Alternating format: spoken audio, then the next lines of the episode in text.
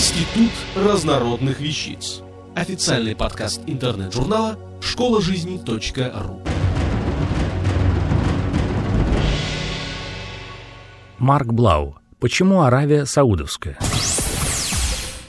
Назвать государство своим именем – это круто. Правда, нынче сделать это можно либо на новом континенте, либо в краях богом забытых и мало кому нужных. К числу краев мало кому нужных в начале XX века относился Аравийский полуостров. Сейчас в это верится с трудом, но тогда все считали, что времена сказок о сказочных богатствах Аравии прошли. К поиску же новых богатств американская нефтяная компания «Шеврон» еще не приступала, поэтому жаркий безводный полуостров мало кого интересовал. И мало кто в мире обратил внимание на то, что в 1932 году эмир Абдель-Азиз из аравийского клана Саудов захватил под свою власть почти весь Аравийский полуостров. Полное имя Абдель-Азиза занимает целую строчку, что свидетельствует о знатности рода. Итак, Абдель-Азиз ибн Абдарахман аль-Фейсал ибн Турки Абдаллах ибн Мухаммед ас-Сауд 1880-1953 в 1932 году стал королем Аравии. И назвал он свое королевство не просто Аравией, но Аравией Саудовской, то есть принадлежащей клану Саудов. Все равно как хозяин жилплощади в коммунальной квартире, не вполне верящий в честность соседей, метит своими инициалами ложки, вилки и прочую ценную утварь. Надо сказать, опасения Абдель-Азиза были подтверждены печальным опытом. В 1890 году, когда ему было 14 лет, соседний клан Рашиди захватил вотчину Саудов, город Риад, и всю контролируемую ими немалую территорию в Центральной Аравии, горное плато Неджда. Семейство бежало в Кувейт, где и прошла юность Абдель-Азиза. Его отец, Абдарахман, смог получить от турецкого наместника, Аравия тогда была дальней провинцией Османской империи, ежемесячный пенсион в 60 турецких лир, а юный наследник участвовал в небезвыгодных забавах, разбойничьих вылазках на территорию Неджда.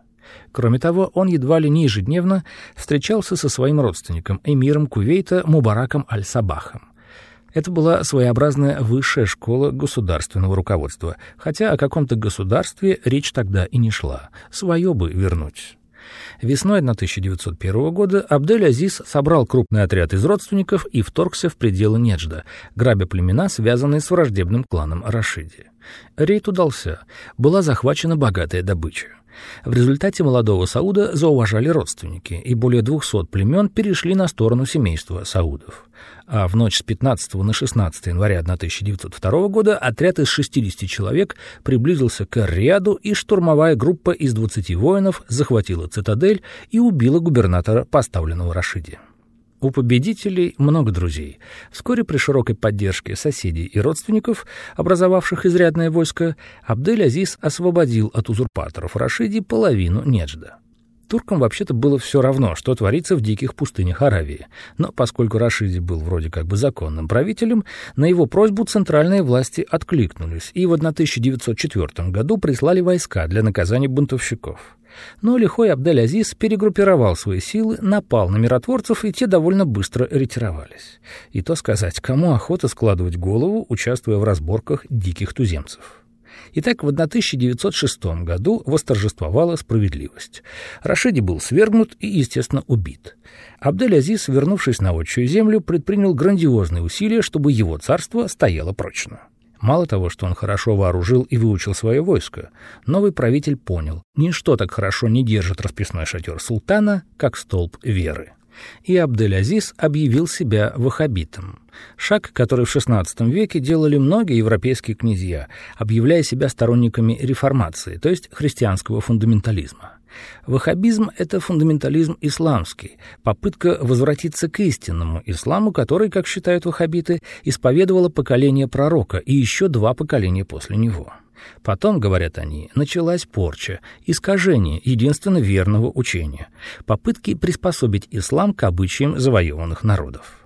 Надо сказать, что первобытный ислам весьма подходил к первобытному, это не значит примитивному, образу жизни, который вели кочевники в Аравийской пустыне в начале XX века.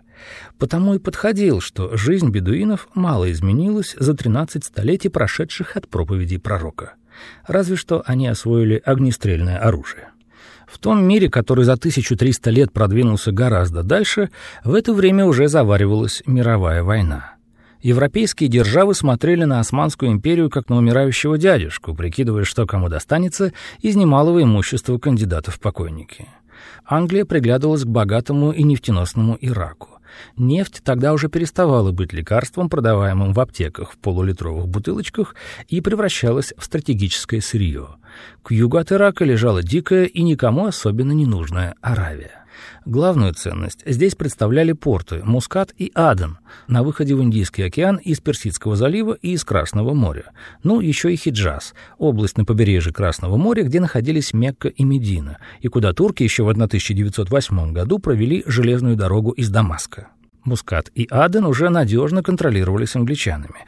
А как же иначе? Ворота в Индию. В Хиджаз же начали приезжать историки, археологи и офицеры британской разведки. Иногда эти функции совмещались. С тем, чтобы подружиться с местными царьками-шейхами-султанами и подбить их на восстание против Турции в случае недалекой уже войны. Денежные подарки распределялись в соответствии с важностью для интересов империи той или иной области. Поэтому более был в фаворе у британцев правитель Хиджаза и Мекки Хусейн ибн Али аль-Хашими 1854-1931. Кроме владения святыми городами, у него было еще одно немаловажное в глазах мусульман преимущество. Хашемиты были единоплеменниками Мухаммада, а значит, если уж говорить о властителе Аравии, таковым лучше быть Хусейну, чем Абдель-Азизу.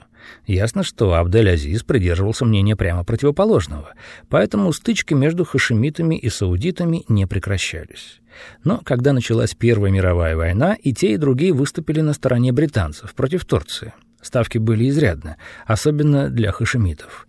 Великобритания обещала сделать двух сыновей Хусейна, Фейсала и Абдалу, правителями двух богатых областей – Сирии и Ирака, а самого Хусейна признать королем Аравии. Обещания Абдулязизу были скромнее. 5 июня 1916 года Хусейн Хашими поднял антитурецкое восстание, а в ноябре того же года провозгласил себя королем Аравии. Но Англия и Франция уже заключили между собой тайное соглашение о разделе бывших турецких провинций. Это соглашение называется соглашением Сайса-Пико по фамилиям ведших переговоры дипломатов английского и французского. Поскольку Сирия и Ливан, согласно этому соглашению, отходили к Франции, Фейсалу предложили стать королем не в Дамаске, а в Багдаде – а Абдале вместо богатейшего Ирака выгородили часть пустыни на восточном берегу реки Иордан и Мертвого моря, назвали это королевством Трансиордании, за Иорданием, и предложили править тут. Их же отца, Хусейна, признали не королем всей Аравии, а только королем Хиджаза. Дело в том, что соперником, саудитам, уже был обещан султанат в Наджде, в Центральной Аравии. Семена раздора были посеяны. Всходы не заставили себя долго ждать. С 1919 по 1924 год на Аравийском полуострове шли войны между Абдель-Азизом Аль-Саудом и семейством Аль-Хашими. В результате Абдель-Азиз захватил почти весь Аравийский полуостров и в 1926 году в Большой мечети Мекки провозгласил себя королем Хиджаза, султаном Неджда и присоединенных областей, а с 1932 года его государство стало называться Саудовской Аравией поскольку управляли и управляют этим государством сыновья и внуки первого короля Абдель-Азиза из клана Сауд. После начала эксплуатации нефтяных месторождений в 1938 году Саудовская Аравия стала одной из самых богатых мусульманских стран. Соперникам саудитов, клану Хашими, повезло меньше. Внук Фейсала I, тоже Фейсал, был убит в 1958 году в ходе социалистической революции в Ираке. Большой радости стране это, кажется, не принесло, поскольку спустя несколько лет в Багдаде всерьез и надолго воцарился арабский социалист и диктатор Саддам Хусейн. Главным достоинством Хусейна было то, что он исправно покупал оружие у Советского Союза, расплачиваясь за это деньгами, полученными от продажи нефти. Потомки Абдалы правят небогатым королевством Иордании. Кстати, и они, подобно Саудам, пометили свое владение. Полное название его — Хашемитское королевство Иордания. Автор статьи «Почему Аравия Саудовская» Марк Блау. Текст читал Дмитрий Креминский. Институт разнородных вещиц. Официальный подкаст интернет-журнала школа